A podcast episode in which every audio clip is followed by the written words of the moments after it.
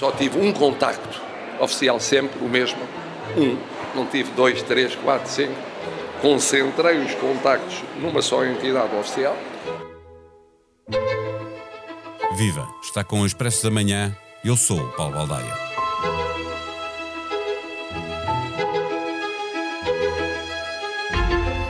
Em cirpe.pt, a propósito da estrutura, organograma e tutela do sistema, é dito que o Primeiro-Ministro controla, tutela e orienta a ação dos serviços de informações e, sobre eles, informa o Presidente da República.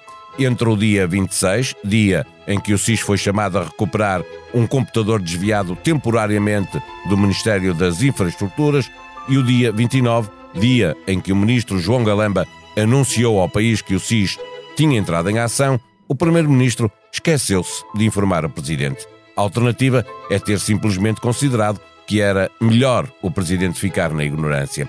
Marcelo Rebelo de Sousa não nos diz com quem falou sobre o SIS, mas nós sabemos que foi com o Primeiro-Ministro porque qualquer outra alternativa seria a confirmação do funcionamento anormal das instituições. Contrariado pela grande maioria de juristas e a totalidade dos ex-conselheiros de fiscalização que se pronunciaram, o governo garante que não houve ilegalidade nenhuma na ação do SIS, alinhando com o Conselho de Fiscalização do CIRP, liderado por uma ex-ministra de António Costa. Ainda assim, mesmo depois de João Galamba ter dito que foi Mendonça Mendes que o aconselhou a chamar o SIS, o governo mantém em segredo a confirmação da verdade dita por Galamba ou a revelação de mais um equívoco barra mentira.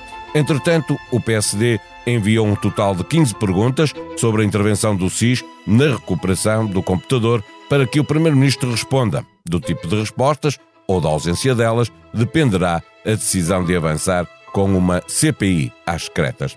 A necessitar de melhores explicações, a decisão do Conselho de Fiscalização vai obrigar Constança Urbano de Souza a regressar ao Parlamento. Não tem data marcada, mas deve ser depois de 6 de junho, dia em que lá vai Mendonça Mendes. Pode já não se lembrar, mas tudo isto é resultado de uma comissão de inquérito à TAP. Por isso, partimos à conversa com um dos jornalistas do Expresso que acompanha esta comissão, Diogo Cavaleiro. O Expresso da Manhã tem o patrocínio do BPI, patrocinador oficial das seleções e do futebol feminino. O progresso deve ser para todos. O mundo já está a mudar o mundo. Banco BPI, Grupo CaixaBank. Eh, viva Diogo Cavaleiro, eh, é a comissão de inquérito à gestão da TAP que tu tens estado a acompanhar, mas tens já uma espécie de pós-graduação em SIS. Eh, como é que aconteceu ser aprovado por unanimidade o regresso do Conselho de Fiscalização do CIRP à primeira comissão para voltar a explicar porque é que ilibou o SIS de ter cometido alguma ilegalidade. Viva Paulo. Pois a iniciativa liberal que fez um novo fez um requerimento para que uh, o Conselho de Fiscalização do CIRP viesse à Comissão de Assuntos Constitucionais, onde já tinha estado a falar à porta fechada, porque considera neste momento já ter indícios para pedir a sua demissão, já ter, já ter razões para avançar para a admissão deste órgão que é presidido pela ex-ministra Constança Urbano de Souza uh, e portanto quero ouvir para tentar perceber um bocadinho qual é que foi a sua a sua atuação em todo este processo, porque o Conselho de Fiscalização na prática foi aquele que se pronunciou mais rapidamente sobre tudo o que aconteceu no dia 26 de Abril uh, após os desacatos no Ministério das Infraestruturas entre Frederico Pinheiro e o resto do gabinete de João Galamba. E aquilo que aconteceu hoje na Comissão de Assuntos Constitucionais, porque sim, a TAP e as, TAP não têm sido só na Comissão de Inquérito, a TAP tem sido noutras comissões parlamentares, nessa reunião da Comissão de Assuntos Constitucionais foi uh, discutido este requerimento da iniciativa liberal para voltar a chamar o Conselho de Fiscalização e, surpreendendo o próprio partido proponente, o Partido Socialista acabou por, por aprovar. Pedro Delgado Alves, que, era, que é o deputado socialista, coordenador dessa comissão, até disse à deputada Patrícia Gil Vaz para não se precipitar, porque na verdade iam aprovar essa, essa audição. Uh, e pronto, e portanto vamos ter agora esta, esta, esta nova explicação por parte de Constância Urbano de Sousa e, e dos outros dois membros, uh, porém uh, os portugueses vão continuar sem saber, saber quais explicações são essas. Ainda há muita coisa exatamente Sim, para, para, para saber.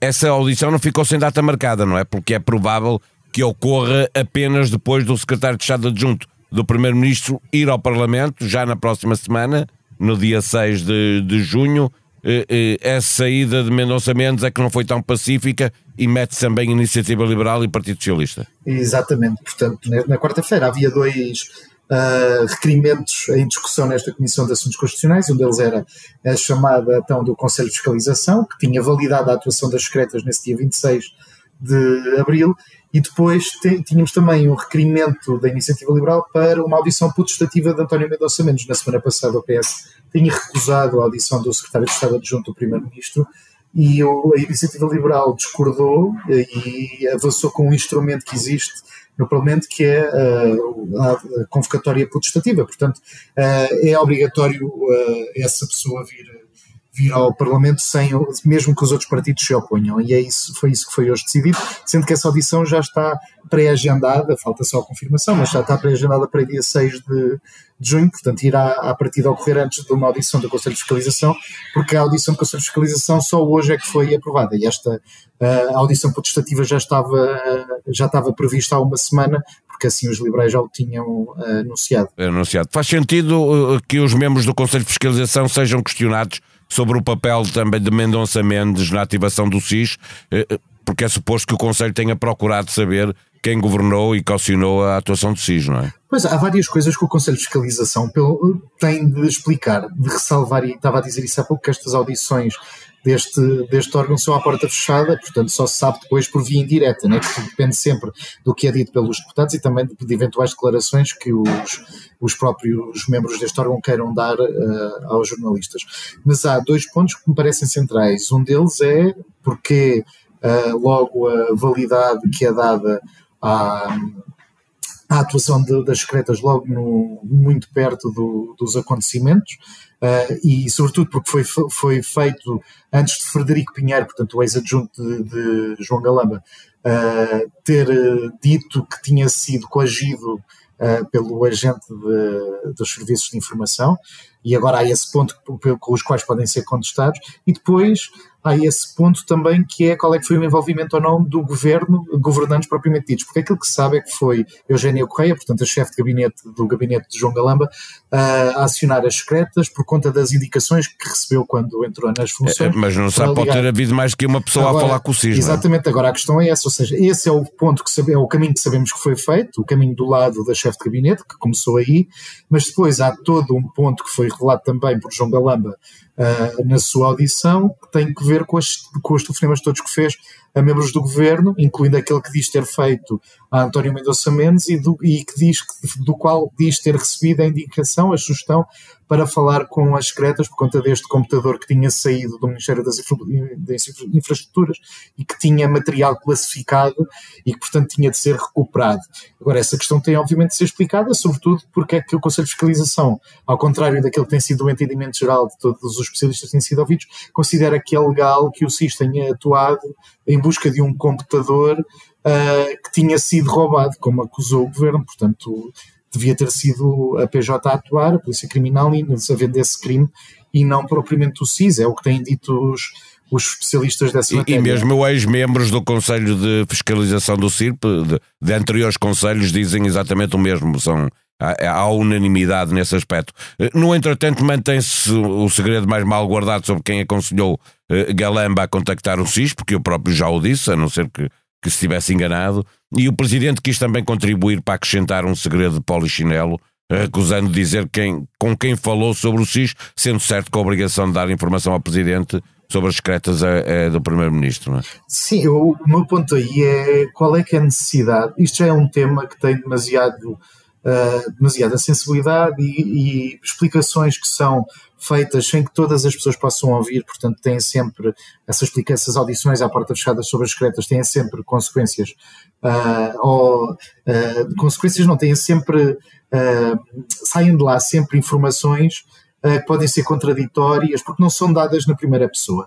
E depois não, não ajuda que quem pode dizer as coisas com uh, todas as letras, não diga. Hoje, por exemplo, essas afirmações que fazes do Presidente da República, uh, não, não faz sentido tá, não estar a assumir que dizer entidade oficial porque não dizer efetivamente com quem falou. o Primeiro-Ministro, assim Exatamente. como Mendonça Mendes e o Primeiro-Ministro também não dizerem que sim, que foi, foi Mendonça Mendes que, que aconselhou João Galamba. É? Exatamente, é? o governo estar a fazer este escudo protetor à volta deste telefonema, uh, uh, abrindo margem a que muitos deputados até duvidam, duvidem uh, do que é que foi dito nesse telefonema, e portanto, obviamente, que pode assumir-se que há segredos têm de segredos de Estado possam ser mantidos, mas neste ponto o que temos é só lama num tema que tem sido segredos bastante... de polichinelo, é, exatamente, porque ia estar a intensificar uma lama num, num tema que tem sido já bastante sujo, porque tem sido muito, tem havido muito combate político à volta disto. Portanto, tem sido só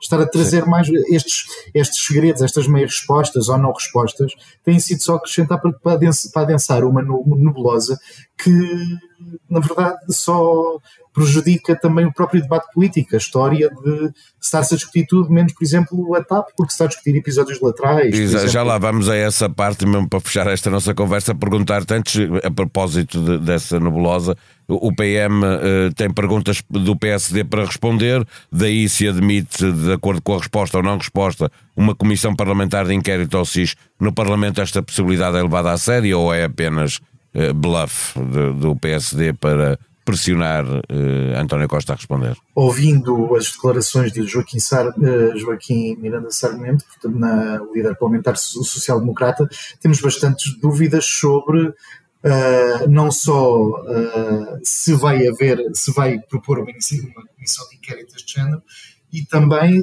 quando é que isso poderá acontecer, porque na verdade há estas perguntas que são enviadas ao Primeiro-Ministro, que pode ter 30 dias para responder, portanto, mesmo que responda no, responda no final do prazo, não haverá qualquer hipótese de fazer uma comissão de inquérito ainda nesta sessão, antes da, portanto, antes das férias, das férias parlamentares. Portanto, será que em setembro fará sentido depois o PST voltar a esta questão?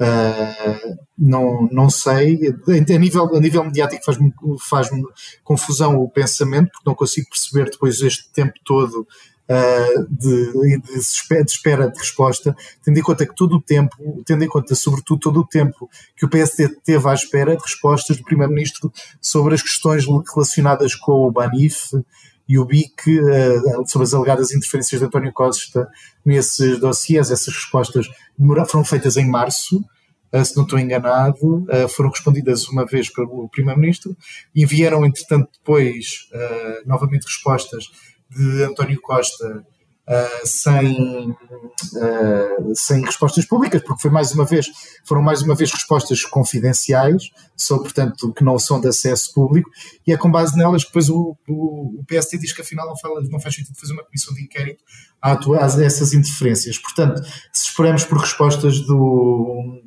do Primeiro-Ministro, perdão, se esperamos respostas do Primeiro-Ministro que possam demorar tanto tempo, eu estava a dizer que foram em março, mas só as segundas respostas é que foram em perguntas é que foram em março, as primeiras foram no final do ano passado, portanto são muitos meses de espera, não sei se faz sentido tantos meses de espera se a intenção de avançar com uma comissão de inquérito às secretas for assim tão forte.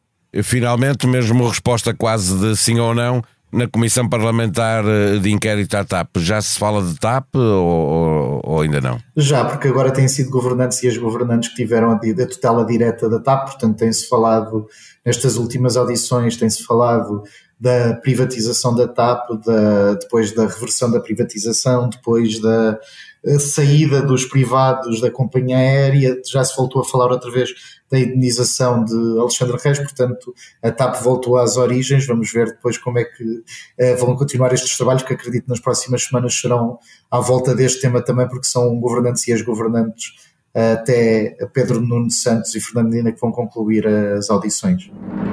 Zeinal Baba, condenado no Brasil a coima de 30 milhões de euros e inibição de gestão por 10 anos ex-presidente da Portugal Telecom e da brasileira Oi, foi condenado pela Polícia do Mercado de Valores Mobiliários do Brasil a uma multa milionária pelo pagamento a si próprio de um bónus em 2014, como prémio por operações realizadas no âmbito da fusão falhada entre as duas operadoras.